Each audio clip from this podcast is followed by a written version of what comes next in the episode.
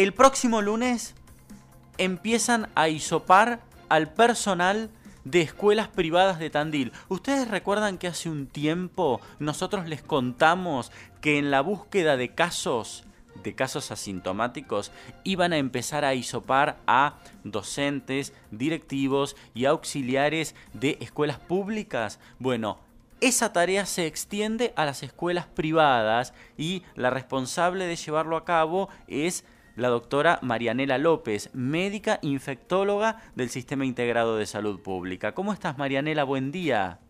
Hola Walter, ¿cómo estás? Buenos días, ¿cómo te va? Bien, muy bien, gracias por atendernos. La política sigue siendo esta, ¿no? Isopar a adultos, isopar a docentes, auxiliares y a directivos. Exactamente, sí, sí, sí, por el momento solo, solo adultos. Eh, la, la semana que viene eh, se hizo para al Colegio eh, Martín Rodríguez y San Ignacio, ¿sí? a, adultos, a personal tanto directivo, como vos bien dijiste, eh, auxiliares y docentes. Bien, entonces, esa semana esos dos colegios, o sea, son dos colegios por semana. Por ahora sí, por ahora van a ser esos dos colegios. Bien. ¿Seleccionados por jefatura de inspección distrital? Eh, sí, exactamente. La, eh, la gestión privada, digamos. Claro, tenés razón, tenés razón. ¿En escuelas públicas lo siguen haciendo? En escuelas públicas sí, lo seguimos, eh, lo continuamos haciendo, sí. Las personas cuando ustedes llegan, por supuesto que se hacen el hisopado si quieren, esto es voluntario. Exactamente, es voluntario, totalmente voluntario. Sí, sí, ese mismo día antes, a la mañana, nos envían el listado de, lo, del personal que desea hisoparse y, por supuesto, no tienen que tener síntomas ni ser contacto estrecho de, un positivo y nosotros vamos y le realizamos el, el test. Esto es importante lo que marcas, porque si fuesen contacto estrecho o tuviesen síntomas, ni siquiera tendrían que estar en la escuela. Exactamente, totalmente, totalmente sí, sí, así es. Pero por las dudas siempre lo recordamos, ¿no? ¿Y el resultado en cuánto tiempo está? A las horas, a las dos horas como máximo, generalmente está antes. Lo traemos y enseguida se procesa. ¿Y tienen voluntad de hisoparse? ¿Se prestan al hisopado? Sí, sí hay, hay. Generalmente son, se realizan de, de tres a, a 10 hisopados por establecimiento, eso es lo que viene estipulado eh, de, la jefatura distrital y la verdad es que en la mayoría de los casos eh, la gente accede a hisoparse. Hay establecimientos en los que no, pero son los menos. ¿Sabes por qué te lo preguntaba? Porque en esta suerte de salida de la pandemia, yo no sé con cuánto rigor científico, pero vos coincidirás conmigo que hay un nivel de apertura tal que daría la impresión de que estuviésemos saliendo, aunque reitero, no sé si científicamente esto es riguroso y cierto. Eh, yo no sé si la gente está ahora tan atenta a sus síntomas, tan predispuesta a hisoparse, o si esa conducta ha cambiado.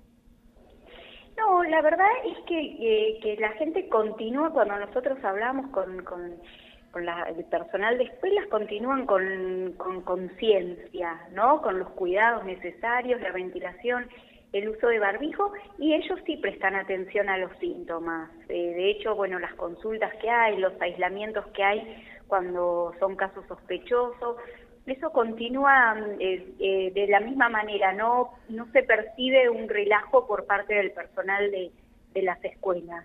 Bien, eso es importante, bueno, por lo es menos... muy importante, sí, porque hay conciencia, sí. Claro, claro, por lo menos en las escuelas el protocolo se, se, cumple y se cumple estrictamente. Exactamente. ¿Cuándo empezaron con la tarea de los hisopados en escuelas? ¿Me, ¿Me recordás? Yo creo que en abril, pero creo que estoy exagerando. Sí, eh, arrancamos en abril-mayo aproximadamente. Ah, no exageré tanto entonces. No, no, porque después, bueno, cortamos cuando esa, en ese momento que fue un, la, lo que se llamó la segunda ola, que la, la actividad en las escuelas estuvo, eh, la actividad presencial estuvo interrumpida, después también cortamos con vacaciones de invierno, pero si no siempre, mientras hubo presencialidad, hubo testeos. Bien. ¿El nivel de positividad de esos testeos ha ido cayendo con el paso del tiempo? Sí, sí, sí. Eh, la verdad es que no hemos tenido muchos eh, positivos. hemos tenido cuatro en todo lo que va del ciclo lectivo.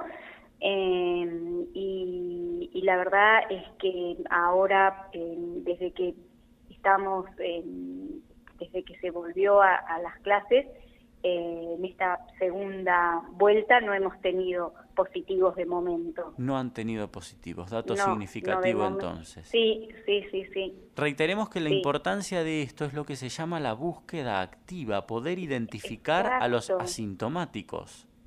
Sí, sí, sí, es un tamizaje, ¿sí? Esto significa que se busca, como bien vos decís, a personas que eh, cursen, eh, quizás están cursando la, enfermedad de manera sintomática. Entonces es una forma de mitigar y de prevenir. Ah, se interrumpió la comunicación. No sé si me seguís escuchando, Marianela.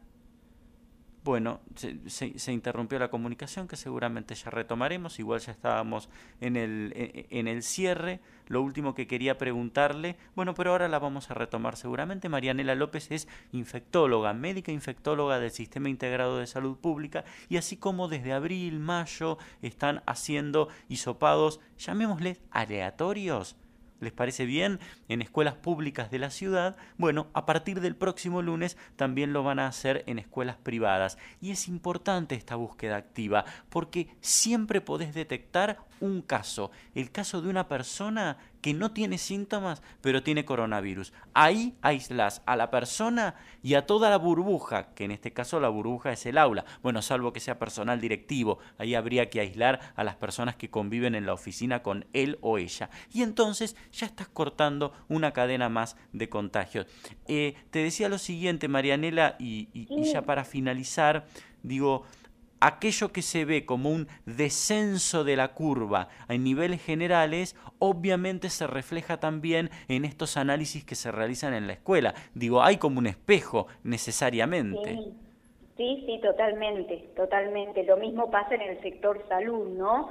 Eh, que también cuando hay un incremento en la comunidad, se ve que el personal de salud eh, está eh, con, eh, enfermo y cuando desciende el nivel de contagio en la comunidad pasa lo mismo, es como un, como un espejo, como vos decís, sí, sí.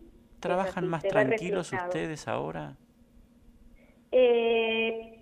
sí, en parte, pero bueno, no nos olvidamos de lo que esto ha sido y todavía no se percibe una tranquilidad a nivel de como decían las escuelas, de que, se están, de que nos estamos relajando, ¿no? Como que estamos expectantes de que, esto, de que esto aún no terminó, si bien no hay casos, eh, pero bueno, la verdad es que eh, esto ha tenido un impacto en, en, lo que se, lo que ha sido la manera de trabajar que hemos tenido, entonces no, no es que nos estamos relajando tan pronto y tan fácil. Interesante, expectantes. Me quedo con esa palabra, Marianela. Muchas gracias. No, gracias a vos, Walter. Un abrazo. bien. Marianela López, entonces,